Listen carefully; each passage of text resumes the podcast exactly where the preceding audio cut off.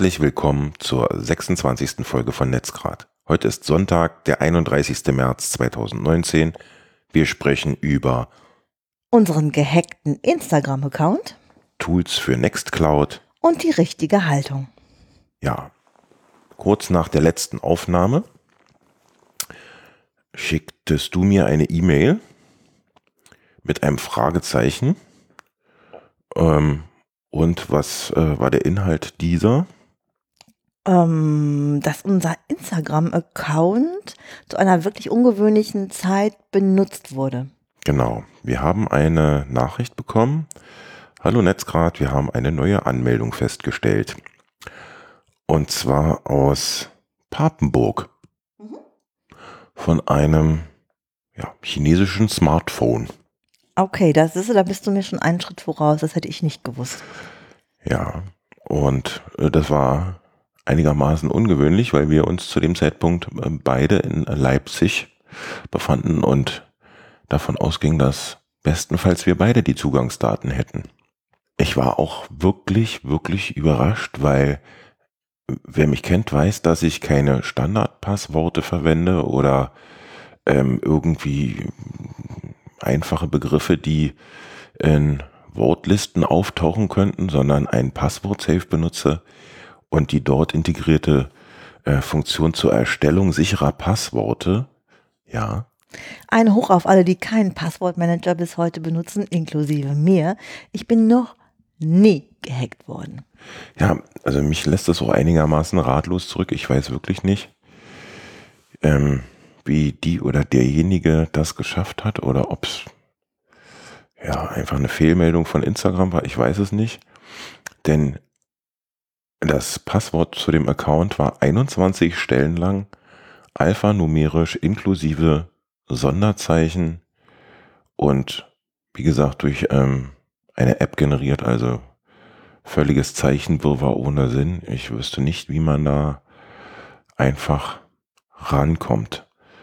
Ähm, also in dem Fall sollte sich derjenige, welcher jetzt in unserem Podcast angesprochen fühlen, möge er uns doch anonym zukommen lassen, wie er das gemacht hat. Ja, da wäre ich wirklich dran interessiert. Ähm, auf jeden Fall hatte das zur Folge, dass ähm, ich natürlich sofort das Passwort gewechselt habe, was zum Glück noch ging.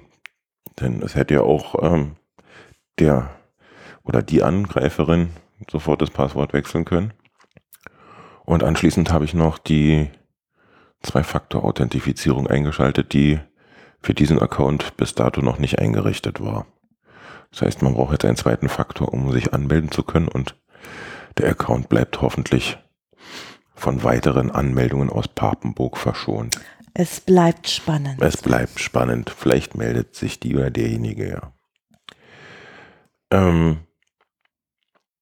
weil wir gerade bei chinesischen Handys waren, beziehungsweise einem, ähm, ich habe eine Nachricht ähm, gelesen, die mich, ja, ähm, die ich ganz interessant fand und die ich mit dir und den Zuhörerinnen und Hörern teilen wollte. Und zwar geht es um Mobilfunk und die LTE-Anbietergeschwindigkeit, die je nach Anbieter, den man ähm, ja, gebucht hat, doch stark variiert, sagte der Bericht. Ja, bitte. Ich habe ähm, eine Bitte an dich, Sven. Ich schlafe gleich ein. Es ist wahnsinnig früh morgens, weil heute die, äh, ja. die Uhrumstellung war. Plus ich habe Bootcamp das ganze Wochenende, das heißt gleich im Anschluss. Irgendwie mhm. geht es für mich richtig hart ran. Deswegen sind wir so wahnsinnig für. Und du sprichst so leise und langsam, dass ich. Das ist mein Mut. Ich bin gerade noch sehr gechillt. Ja, Der Kaffee tut, was er soll. Mhm, okay, du musst für mich bitte, ja? Okay. Na gut, dann rede ich nicht über LTE, sondern über LTE. So ist es, ja. okay, und zwar geht es um die theoretisch maximal erreichbaren Geschwindigkeiten.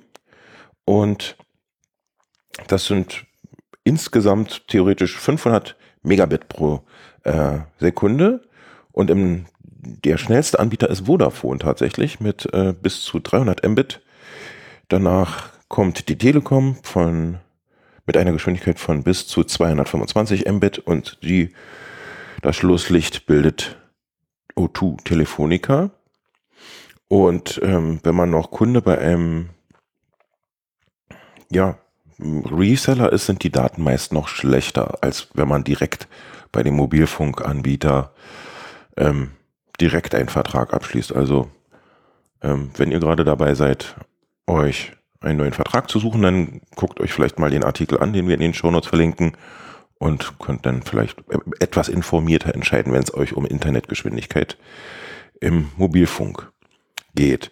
Bleiben wir beim Mobilfunk und zwar bei dem in der letzten Folge angekündigten Smartphone BQ Acaris C, was mittlerweile angekommen ist und ähm, mir sehr viel Freude bereitet hat. Ich bin der DHL-Bote noch hinterher gesprintet, als ich auf der Stimmt. App gesehen habe, ähm, dass es, äh, dass sie mich leider nicht angefunden hat und deswegen ich das ab, es war freitags, ich das dann am Montag im Paketshop abholen könne.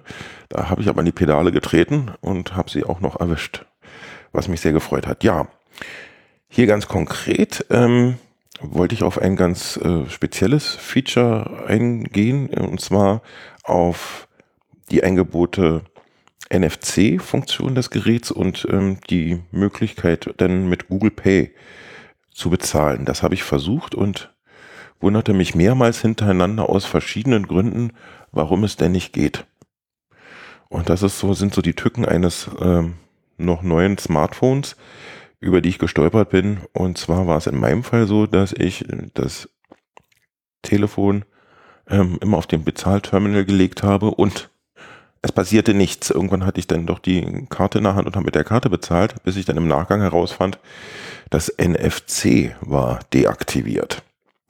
Also diese ne, Funktion, die diese, diesen Bezahlvorgang, kontaktlosen Bezahlvorgang auslösen soll, war einfach deaktiviert, fand ich ein bisschen, ja, schade, dass das eben nicht per Default aktiv war, dass man das erst suchen musste und so einfach über die Leiste oben im Kopf wenn man über das Menü so runterwischt, findet man das auch nicht so. Man muss tatsächlich in die Einstellung und das suchen und aktivieren.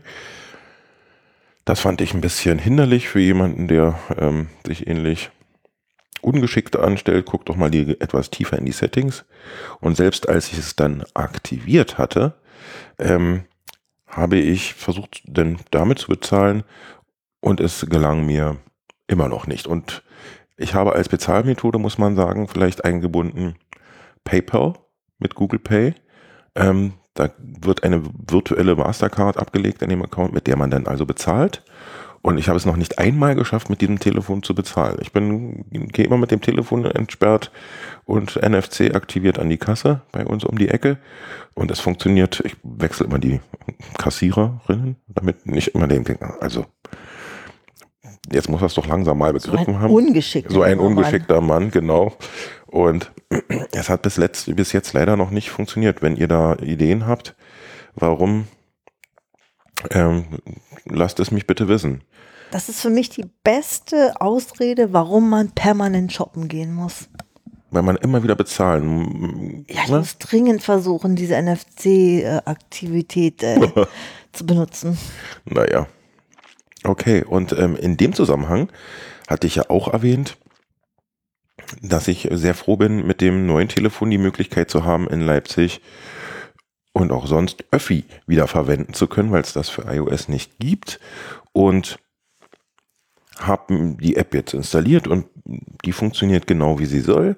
Ähm, ich bin in dem Zuge dann auf, auf die Webseite ähm, des äh, ja, Programmierers äh, gegangen und bin ihm dann auf Twitter gefolgt und da habe ich einen interessanten Tweet gefunden, ähm, der auch mit der Bezahlung via Google Pay und PayPal zu tun hat. Und das will ich auch mitteilen. Also er sagt Augen auf bei äh, Google Pay-Nutzung via PayPal.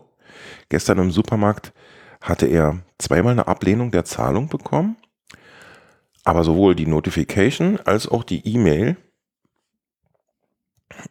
ähm, dass beide Zahlungen erfolgreich waren. Also eventuell doppelt gezahlt? Fragezeichen, bisher keine Stornierung. Also das scheint noch nicht so rund zu laufen, äh, wie es sollte. Und da muss man also dann, wenn man das regelmäßig nutzt, häufiger mal seine Kontoauszüge kontrollieren, glaube ich, was äh, per se schon mal keinen so guten Eindruck hinterlässt, finde ich. Wenn man da laufend aufpassen muss, dass die nicht äh, ja, Crap abbuchen irgendwie. Fand ich nicht so schön. Dachte ich, wenn jemand von euch Google Pay mit PayPal nutzt, ähm, könnte ihn das vielleicht interessieren.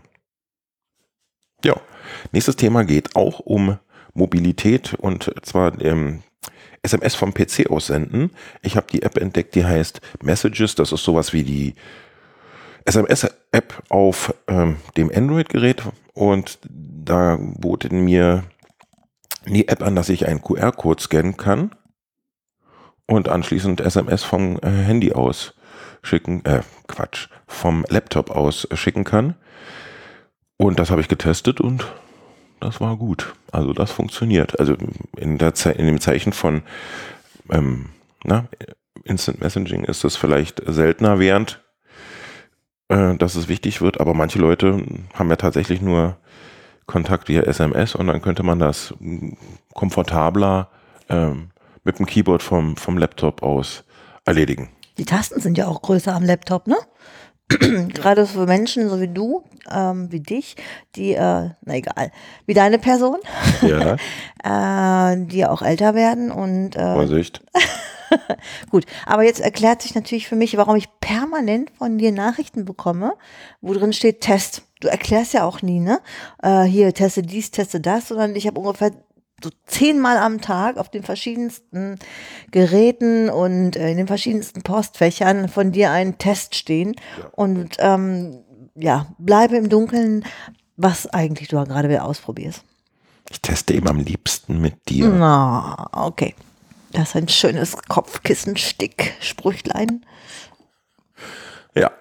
Ähm, wir bleiben bei Apps, aber mit etwas völlig anderem. Nämlich äh, geht es weiter, nämlich dem Löschen von Apps. Ich hatte denn wenige Apps auf dem Smartphone, wie gesagt, die, die ich nicht brauchte, aber die wollte ich eben loswerden. Und da kam mir ein Artikel von Heise sehr zu Passe, der beschrieb, wie man das macht. Den ähm, verlinke ich auch. Und zwar ist das gar nicht so schwer. Das kann man mit diesem Artikel sehr gut nachvollziehen. Da muss man den Entwicklermodus auf dem Handy äh, aktivieren. Ja, bitte. Moment, du redest ja davon, dass man Apps, äh, nein, nicht Apps, dass man Apps von Handys runtermachen kann, ne? Genau. Das ist ja normal. Du drückst einfach auf Löschen. Aber was du meinst, ähm, sind ja speziell die, ähm, die Apps, die äh, mit der Installation kommen, oder?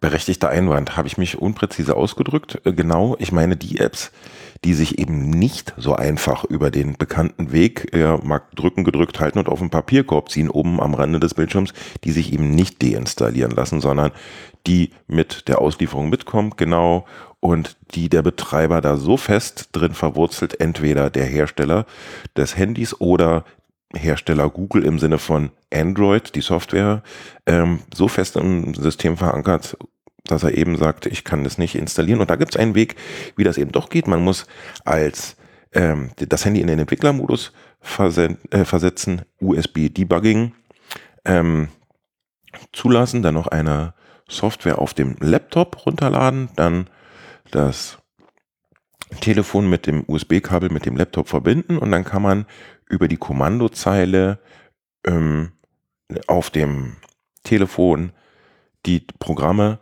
ähm, löschen, die man nicht mehr benötigt. Da muss man ein bisschen vorsichtig sein, weil da keine Nachfrage kommt. Also es wird nicht gesagt, sind Sie sicher, wollen Sie wirklich, sondern wenn du den Befehl absetzt, ist die App weg. Und wenn man dann falsche Softwareteile ähm, weglöscht, dann könnte das zum Problem werden. Sehr geholfen, auch in, der, in dem Artikel beschrieben, hat mir eine App namens Package Names Viewer ähm, mit der man die, die Icons der Apps sieht und wenn man auf ähm, ja, die App, die man loswerden will, tippt, dann werden, würden, werden da die Namen der Pakete angezeigt, ähm, der Softwarepakete, die man von dem Telefon entfernen muss, mhm. um sie loszuwerden. Und da hat, das hat es mir sehr leicht gemacht, das dann eben abzutippen, ja, und dann die richtigen Pakete zu löschen, ohne dass das Betriebssystem an sich unstabil wird, weil ich irgendwas Falsches lösche. Ähm, ich fand das so gut, dass ich dem ja, Entwickler wie er so schön sagt, äh, einen Kaffee ausgegeben habe, also einen kleinen Betrag gespendet habe, weil er mir eben davon damit geholfen hat mit seiner App, dass ich die Software, die ich nicht mehr haben will, loswerde und ein bisschen mehr Speicherplatz auf dem Gerät habe und eben etwas weniger ungewollte Software. Auch von mir fünf Sterne dafür. Ja, ist wirklich gut. Auch noch ungewollt und wir bleiben bei diesem Gerät und der Software, die wir äh, in der Folge zuvor vorgestellt haben, Blockada. Ihr erinnert euch vielleicht und du auch. Ist die Software, die Tracker blockiert. Äh, und ich wollte einfach mal jetzt nur sagen, ich habe das Gerät jetzt eine Woche in Betrieb und habe am selben Tag, ähm, als ich es in Betrieb genommen habe, Blockade installiert und aktiviert und wollte einfach mal meine Zahlen sagen. Wir erinnern uns, der äh, Redakteur bei Heise hat von drei Wochen und 100.000 Hosts gesprochen. Ich bin nach einer Woche bei 218.100 blockierten Anfragen. Der Wahnsinn. Ja.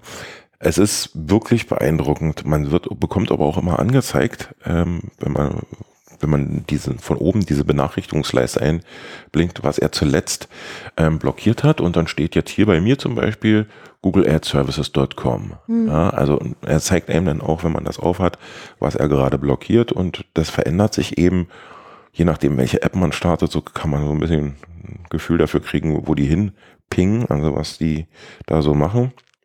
Und das fand ich schon bemerkenswert, dass äh, ja, der mich vor so vielen Tracking-Versuchen geschützt hat. Was für eine Zahl. Genau. Was ja nicht so schön ist und von Google ja einfach eigentlich gewollt. Ähm, bringt mich zum nächsten Thema und zwar habe ich einen Artikel gefunden, zu dem ich gar nicht so viel jetzt im Detail sagen will, den ich euch einfach mal als Leseempfehlung ans Herz legen will. Und zwar heißt der Degoogling Your Live. Und da werden für die ja, häufigst benutzten Anwendungen von Google ähm, Alternativen vorgeschlagen, die man sich angucken kann, um ja eben eine ähnliche Funktionalität herzustellen. Und deswegen wollte ich sagen, liest euch den mal durch, wenn ihr ein bisschen weniger Google in eurem Leben haben wollt dann ist das vielleicht das Richtige für euch. Na, ich habe gerade zum Beispiel, aber ich habe jetzt den Link nicht da, eine Suchmaschine entdeckt, die, ähm, wenn du mit der suchst, mhm. äh, die automatisch ähm, im Gegenzug Bäume pflanzen.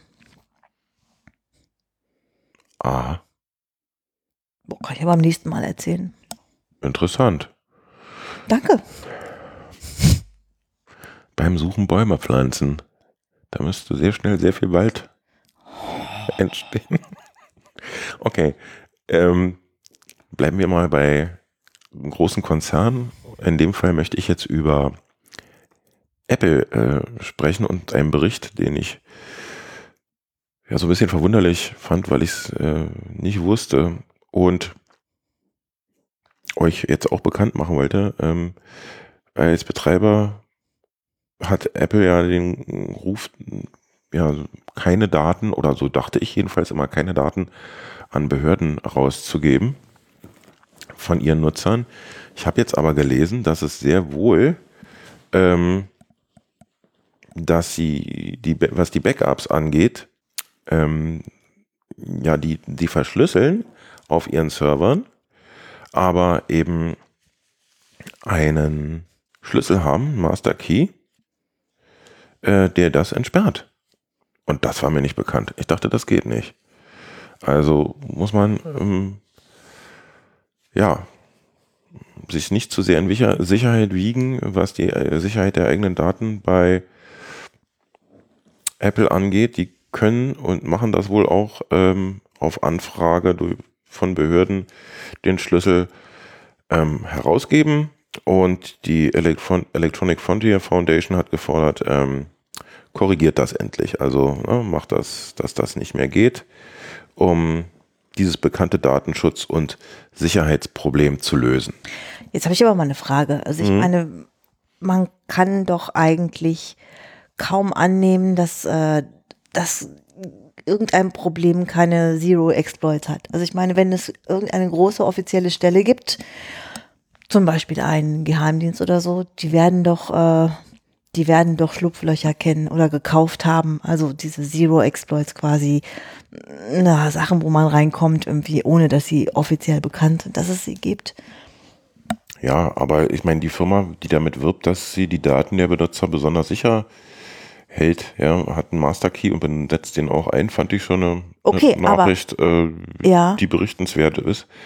Es gibt wahrscheinlich natürlich Tools, ähm, die auch verwandt werden, um Technik von ähm, ja, Anwendern zu knacken. Aber ich hätte nicht gedacht, dass eben Apple einen Master Key hat und den auch nutzt. Das wusste ich einfach nicht und fand ich interessant. Die Pille ist auch nicht so 100% sicher. Ja. Das ist ja total interessant, was du sagst. Aber überhaupt nicht Gegenstand des heutigen. Ich wollte Podcasts. mal einen realistischen Vergleich aus dem Leben ziehen. Okay, dann ist das natürlich sehr willkommen. Ja, aber guck mal, man fragt doch als Kerl die Frau, wie nimmst du die Pille? Und äh, wenn sie ja sagt, dann geht man so von hundertprozentiger Sicherheit aus. Aber die Pille ist nicht hundertprozentig sicher. Also ich finde, das ist ziemlich realistisch, realistisch und lebensnah. Das stimmt. Danke. Ähm, passend zum Thema von wegen äh, Schwachstellen, da, darum geht es auch in dem nächsten Thema, und zwar Nextcloud. Ähm, hat die Jagd auf Schwachstellen als Teil des Geschäftsmodells erkannt.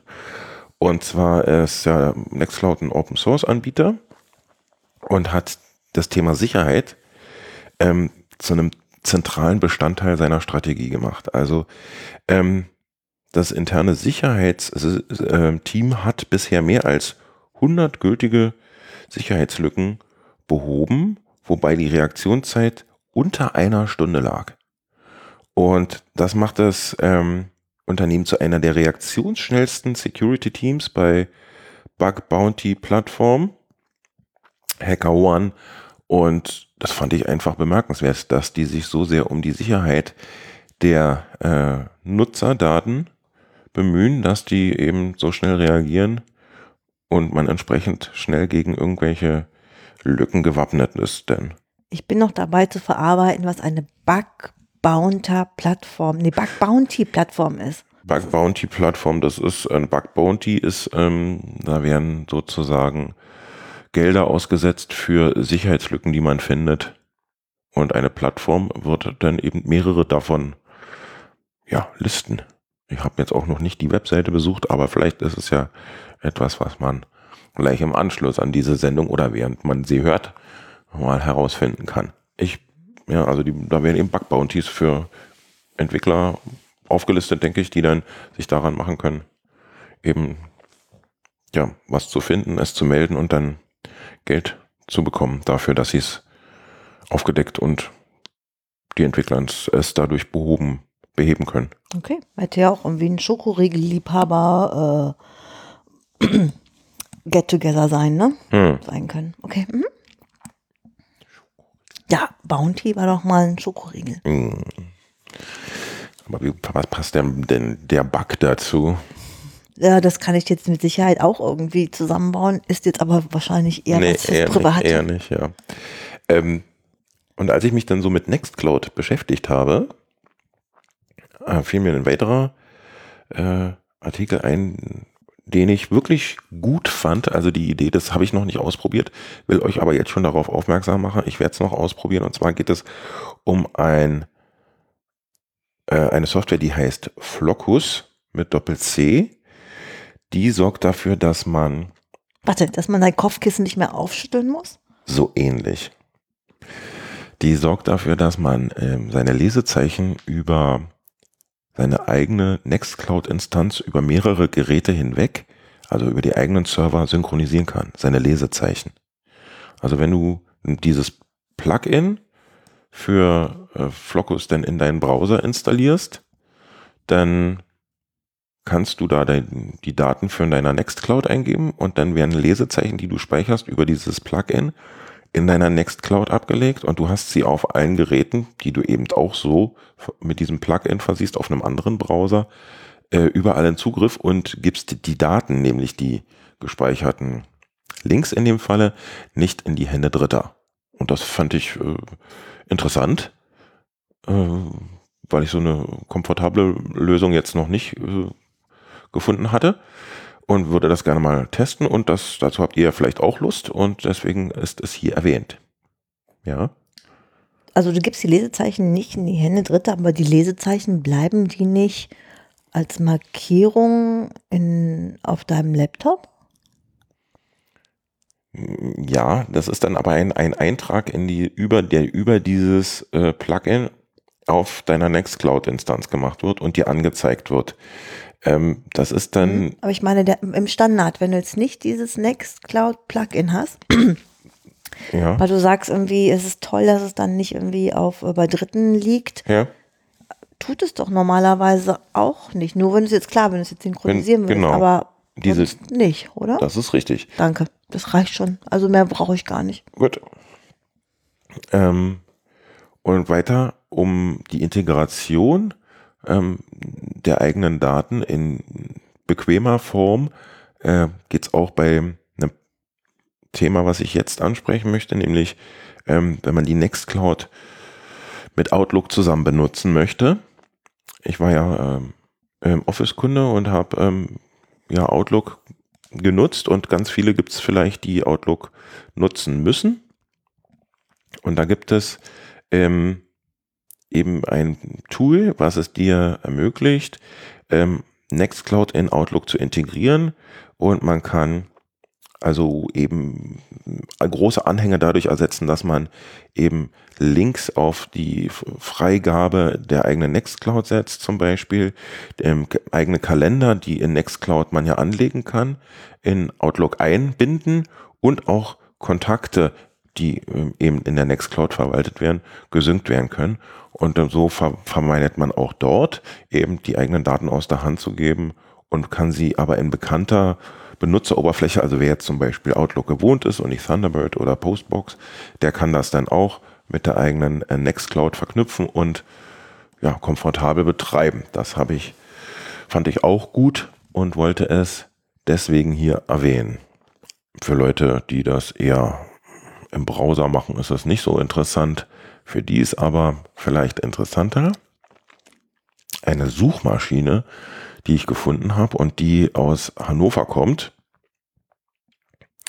Ähm, die heißt Metager, ist schon ein bisschen älter und ich habe es einfach mal getestet und finde es gut und habe mir auch das Plugin installiert, was sie ähm, anbieten, um diese Suchmaschine in, im eigenen Browser zur Standardsuchmaschine zu machen, um zukünftig denn in die Adressleiste eingegebene Suchbegriffe eben nicht über Suchmaschinen, die wahrscheinlich bei den meisten Leuten voreingestellt sind, wie Google oder Bing, ja, abzufeuern, sondern über MetaGer. Und MetaGer ist ähm, insofern interessant, als dass sie unabhängig von deinem Surfverhalten dir Suchergebnisse anbieten. Das heißt, ähm, die werden wirklich nur nach mit ihrer, äh, ja, mit den gefundenen Trefferlisten und über die anderen Suchmaschinen, die sie im Hintergrund bemühen, bemühen, das tun sie nämlich. Sie fragen also im Hintergrund mehrere Such andere Suchmaschinen gleichzeitig ab, ähm, zwischen 20 und 30 und man kann noch das konfigurieren in umfangreicher Form, ja, wie viele. Treffer über alle Suchmaschinen und dann steht in den Suchergebnissen, worüber dieser Eintrag, den sie dir gerade in der Trefferliste anzeigen, gefunden wurde. Und sie sind also zwischen dir und den Suchmaschinenbetreibern und zeigen dir völlig unabhängig von deinem Surfverhalten eben, wie bereits erwähnt, Ergebnisse an. Und das ist ähm, ein unverfälschtes Suchergebnis. Oder? Chrome spielt dann vielleicht besser mit Google zusammen und die setzen dann ihre Interessen dann durch, muss man sagen, naja, vielleicht zeigen wir diesen Link eher, der uns ein bisschen mehr Geld bringt auf der Seite 1 anstatt auf der Seite 3. Und das macht MetaG eben nicht. Und wer ähm, sich das mal angucken möchte, ist herzlich eingeladen, das zu tun. Man sagt ja, the best place to hide a dead body is page 2 on Google. Ich finde das äh, süß, was du sagst. Ähm, frag mich aber, also es ist zwar schön, dass, dass, äh, dass die das machen, nur wer heutzutage guckt weiter als Seite 2 oder so. Ne? Da werden Tausende von Millionen von Daten abgefragt. Das kostet ja auch Energie im Hintergrund. Mhm. Aber keine Sau guckt doch weiter als Seite 2. Ja, aber wie gesagt, es geht ja nicht nur so um die, um die Anzahl der Suchen, sondern auch um der, den Algorithmus, der verwendet, verwandt wird, um die Trefferliste anzuzeigen. Habe also, ich verstanden. Ich genau. wollte nur mal was Kluges sagen. Okay. Ich wollte dir nicht widersprechen. Okay. Ich wollte nur deine wahnsinnig kluge Aussage ein bisschen noch mit Hintergrundwissen bereichern. Ja. Ähm, alles klar. Jetzt komme ich zu etwas, was ich so gar nicht wusste, äh, was ich sehr interessant fand, was nichts mit, ähm, naja, Suchmaschinen zu tun hat, sondern mit äh, Stimme. Und zwar habe ich ähm, gelesen, dass es eine, die erste geschlechtsneutrale Stimme, nämlich die Stimme, die heißt Q, ähm, gefunden wurde oder erfunden wurde. Und das fand ich so interessant, dass ich mir das mal angehört habe und das ist tatsächlich so. Also da ist ein YouTube-Video verlinkt und dann äh, kann man sich so, so ein bisschen drüber informieren. Und eben, da wird auch eben eine Stimme in dem Frequenzbereich, der von uns als neutral wahrgenommen wird, eben äh, abgespielt ist zu hören. Und das ist der Frequenzbereich um 100 oder bei 145 Hertz. Und der ist eben genau zwischen dem männlichen ähm, zwischen den männlichen 80 Hertz und den als weiblich wahrgenommenen 220 Hertz. Und ist die geschlechtsneutrale Stimme, die es denn auch ähm, ja, nicht-binären Personen ähm, ja, womöglich macht sich da äh, anges oder eher angesprochen zu fühlen oder eben nicht diskriminiert zu werden, weil es immer eine Frau ist oder ähnliches. Das fand ich interessant und ähm, verlinke es deshalb in den Shownotes und wollte es hier ansprechen. Ja, cool, wusste ich auch nicht, aber nicht binäre Person. Das klingt so politisch korrekt ja, wie. Genau so soll es sein. Mm, noch nie gehört. Danke. Ja. Dann etwas vielleicht, äh, was eher so in die Webentwickler beziehungsweise Webseitenoptimierung geht und damit vielleicht auch so ein bisschen in deine Richtung, weil es ja äh, auch um Google-Ergebnisse da geht, die dann ja eben Webseiten besser bewerten, wenn sie schneller laden. Und dazu habe ich einen Post gefunden auf Twitter, wo getitelt wurde Anything and Everything You Ever Wanted to Know About Image Optimization for the Web.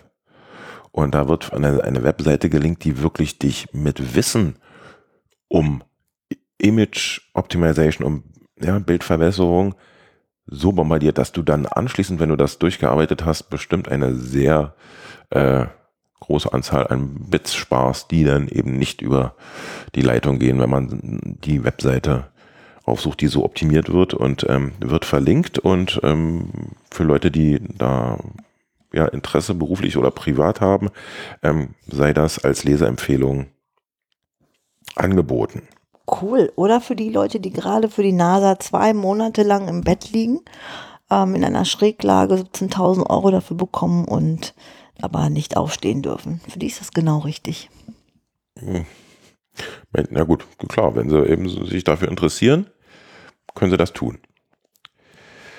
Jetzt kommt etwas von dir, ein Thema, über das äh, du sprechen wolltest und das hat was mit Haltung zu tun. Oh ja, und zwar habe ich ähm, meinen Arzt aufsuchen müssen, weil ich solche Rückenschmerzen hatte. Ähm, mhm. Mein Arzt hat irgendwie, ähm, ich konnte also gar nicht richtig mehr atmen. Ja. Und ähm, mein Arzt hat dann diagnostiziert, ja, sorry, aber äh, bei deiner Schreibtischhaltung ähm, am Computer hat sich halt alles so fest versteift. Ähm, dass, äh, dass sie zwar Gott sei Dank mit so ein paar echt kräftigen ähm, Drucksachen mir irgendwie meinen Brustkorb auseinandergerissen hat und ich gleich wieder atmen konnte. Aber dann habe ich überlegt, ja, hm, was kann man denn tun, damit sich das jetzt nicht permanent wiederholt? Und da bin ich auf etwas gestoßen, was sich nennt ähm, Upright Go Posture Trainer und Corrector. Das ist so eine Art kleine, ich würde es beschreiben, sieht aus wie eine Mini-Maus. Mhm. So ein kleines weißes Gerät, kostet ähm, 70 Pfund. Kann man bei Amazon, aber auch in jedem britischen Apple Store kriegen. Das ist so ein Gadget, das äh, kannst du dir mit so einem mitgelieferten hautfreundlichen Klebestreifen auf den Rücken kleben, also zwischen die Schulterblätter. Mhm. Du lädst dir eine App runter auf dein Handy und ähm, es gibt zwei Möglichkeiten mit diesem Ding. Zum einen ähm, vibriert es, äh, wenn du deine Haltung wieder nicht gerade hast. Das heißt, ähm, du kannst damit Trainingseinheiten machen, sodass du immer, wenn du keine optimale Position hast mit deinem Rücken, das Ding zwischen deinen Schultern vibriert. Also es ist wohl, du kannst es einstellen, ne? Es ist nicht so, dass dein ganzer Körper wie so von, äh, von so einem epileptischen Anfall durchgeschüttelt wird, sondern ähm, es gibt verschiedene Stärken. Es ist wohl nicht auftragend. Und äh, jedes Mal korrigierst du deine Haltung, wenn es vibriert. Mhm. Ähm, das andere ist, dass du, während du es da kleben hast, ähm, diese App dir zeigt irgendwie eine Art Verlauf deines ähm, deiner Haltung. Also du kannst dir wie so ein Tracking deiner Haltung anschauen, wie du das so über den Tag äh, machst. Und ich finde das eine super Idee. Okay. Ist ja auch bald wieder Weihnachten. Okay. Ähm, man könnte auch Sport machen und die Rückenmuskulatur stärken und dadurch gerader stehen. Ja, man könnte natürlich auch den ganzen Tag mit einem Buch auf dem Kopf rumrennen ja, und äh, das ist bestimmt besonders gut. Ähm, das ist umweltschonend, das ist äh, zeitsparend, macht man aber nicht. Ne? Ja, hast du recht, das ist natürlich einfacher. Was mir so ein bisschen, ich sehe auf dieses Bild, dieses äh, Werbebild, wo der Herr sich dieses Gerät zwischen die Schulterblätter klemmt. Ich stelle mir das nicht so einfach vor. Gut. Gut, wir Frauen äh, müssen uns auch irgendwie mit verschränkten Armen hinterm Rücken den BH zu machen. Also das ist alles eine Trainingssache. Okay. Ja, also ich werde es nicht testen, aber ihr seid herzlich eingeladen, das zu tun. Ähm, es geht doch nichts über Support, Sven, danke. ja, ähm, apropos Haltung und äh, Wohl, Wohlbefinden.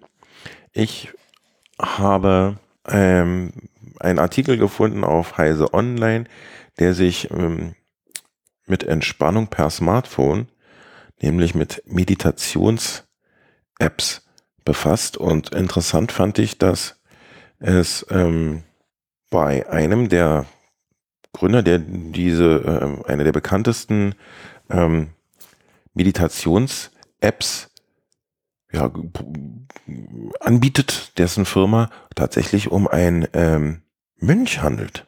Von ja, einem ehemaligen. Edding, äh, warte mal, gerade hatte ich den Namen noch im Kopf, ja der ist super. Den kenne ich schon seit, ah, weiß nicht, vier Jahren oder so. Äh, ich fand das total bemerkenswert. Also ich fand die App schon immer gut. Ähm, jetzt ist mir gerade entfallen, wie sie hieß. Weißt du es? Ja, Mindspace. Danke.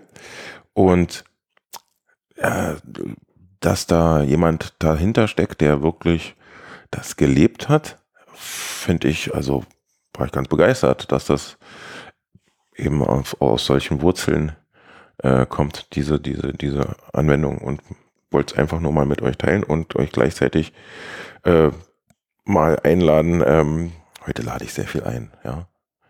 Aber egal, sehr also verbal, ja, ich bin sehr, bin sehr großzügig. Ähm, wiederhole mich ab und zu. Nein. Ähm, ich finde diese Meditation per, per, Smartphone unheimlich hilfreich. Wer es noch nicht probiert hat, wagt euch da ruhig mal ran. Das ist echt gut. Gerade morgens oder abends nach der Arbeit. Also sehr zu empfehlen. Kommt, holt mich jedes Mal richtig runter. Tut gut. Genau. Apropos tut gut, da möchte ich auch noch einen loswerden. Und, und zwar hat die Firma Samsung, nein, die Tochterfirma von der Firma Samsung, ähm, eine, eine Vase ähm, erfunden, die man statt Feuerlöscher ins Feuer wirft. Finde ich super. Du hast also so eine Vase auf dem Tisch, da sind Blumen drin, ganz normal mit Wasser, und entsteht aber irgendwo ein Feuer. Dann reißt du die Blumen raus, kippst das Wasser weg und schmeißt die Vase in das Feuer. Und ähm, die selber zersplittert dann und die ist aus so einem bestimmten Stoff, Gott, Cabo irgendwas. Und die erlöscht dann das Feuer. Das ist äh, so der letzte Running Gag in äh, Südkorea. Wow, okay. Ich finde es mega. Feuer und dann. Feuer und dann schmeißt man die Vase ins Feuer. Ja, okay. Ich hätte jetzt gedacht, gerade wegen dem Wasser würde ich zum Beispiel die Vase nehmen, um die da rein zu flacken, aber. Das, das ist so oldschool, Sven. Man nimmt doch heutzutage nicht mehr Wasser zum Löschen. Ach, nicht. Man nimmt Vasen. Sag das bitte der Feuerwehr. die rücken nämlich mit einer Palette Vasen an. Wenn die den modern löschen möchten, dann werfen sie Samsung-Vasen. Bestimmt ein nettes Straßenbild so. Ja. Nee. Ähm, ja, okay. Wow, also ich habe es noch nicht benutzt, äh, äh, gebraucht, äh, Feuer löschen zu müssen und das, so soll es auch bleiben. Aber es ist sicherlich gut, wenn man was dagegen gegen ein ausbrechendes Feuer im Haus hat.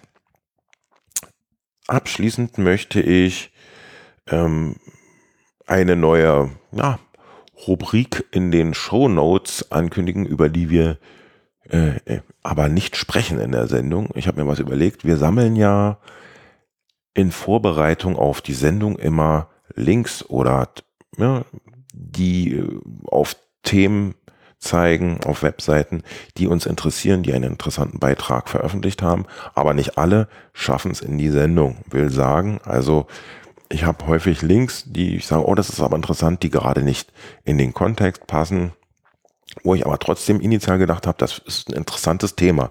Und ich habe mir, wie gesagt, gedacht, dass es wäre doch schade, dass eben so einfach ungenutzt verpuffen zu lassen und habe mir eine neue Kategorie ausgedacht und habe die erstmal ähm, Missing Links genannt. Wenn du da einen besseren oder einen schöneren Namen für hast, ähm, können wir die auch gerne umtaufen. Und ich wollte dann einfach die, alle die Links, die wir jetzt nicht angesprochen haben, kommentarlos sozusagen als kleine Lesezeichensammlung unten an die Shownotes heften für die Leute, die nach dem Hören der jeweiligen Episode noch ein bisschen surfen wollen und sich vielleicht von uns äh, gefundene Webseiten ansehen möchten. Und das wird dieses Mal das äh, erste Mal der Fall sein, dass ein Bereich in den Shownotes Missing Links heißen wird. Sehr schön.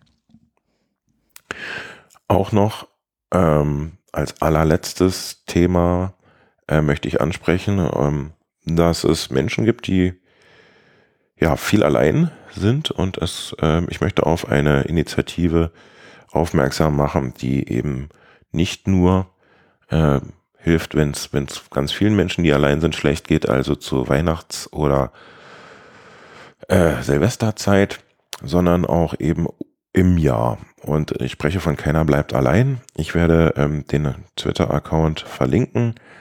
Ähm, dahinter steckt äh, ein Mensch, den ich ähm, kennenlernen durfte live, der sich dort einsetzt für Menschen, denen es gerade nicht so gut geht, weil sie allein sind. Wenn es euch auch so geht, wollte ich euch eben ja, die Möglichkeit geben, dort nach Hilfe zu suchen und diese auch zu finden. Mehr gibt es dazu nicht zu sagen. Er selber ist auch ein Nerd, ne? Ja. Hm. Genau. Und ja, das war's. Von meiner Seite, ich habe jetzt nichts mehr auf dem Zettel sozusagen. Hast du noch etwas, was du loswerden möchtest? Nee, danke. Dann, wie immer, vielen Dank für die Zeit, die ihr uns gewidmet habt. Ihr könnt uns gern im Chat besuchen, der wird verlinkt. Ähm, lasst uns ruhig auch einen Kommentar unter der Episode, wenn euch was besonders äh, gut oder eben eher nicht so gut gefallen hat.